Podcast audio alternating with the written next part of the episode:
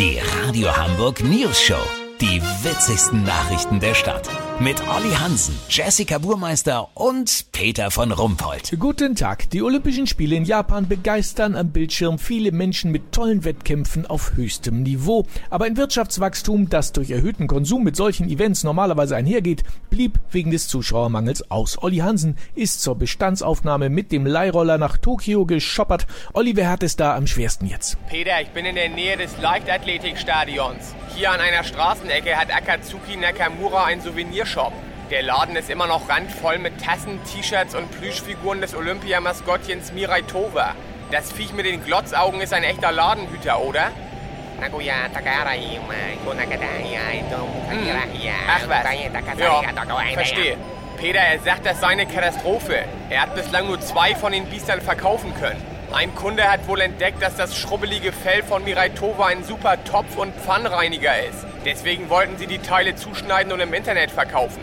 Leider hat sich der Lizenzgeber gemeldet und das Zerstückeln und Verkaufen des Maskottchens untersagt. Ja, das ist ja blöd. Gibt es denn im Land überhaupt Touristen, die wegen der Spiele gekommen sind?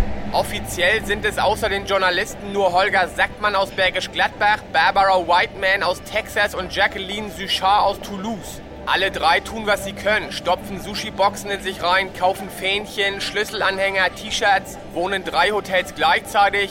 Aber auf die eigentlich von den Veranstaltern erwarteten 32 Milliarden Dollar Umsatz werden sie es kaum bringen. Lass so machen, Peter. Angeblich haben am Flughafen in Osaka elf Ägypter ihren Anschlussflug nach Kairo verpasst. Wenn die sich noch ein paar Bento-Boxen reinhauen und vielleicht noch zwei Mangas und eine bedruckte Teedose kaufen, melde ich mich nochmal. Dann habt ihr das exklusiv, okay? Ja, vielen Dank, Olli Hansen. Kurznachrichten mit Jessica Burmeister. Impfmüdigkeit? Ja, hatte ich auch. Habe ich mich hingelegt und dann war gut.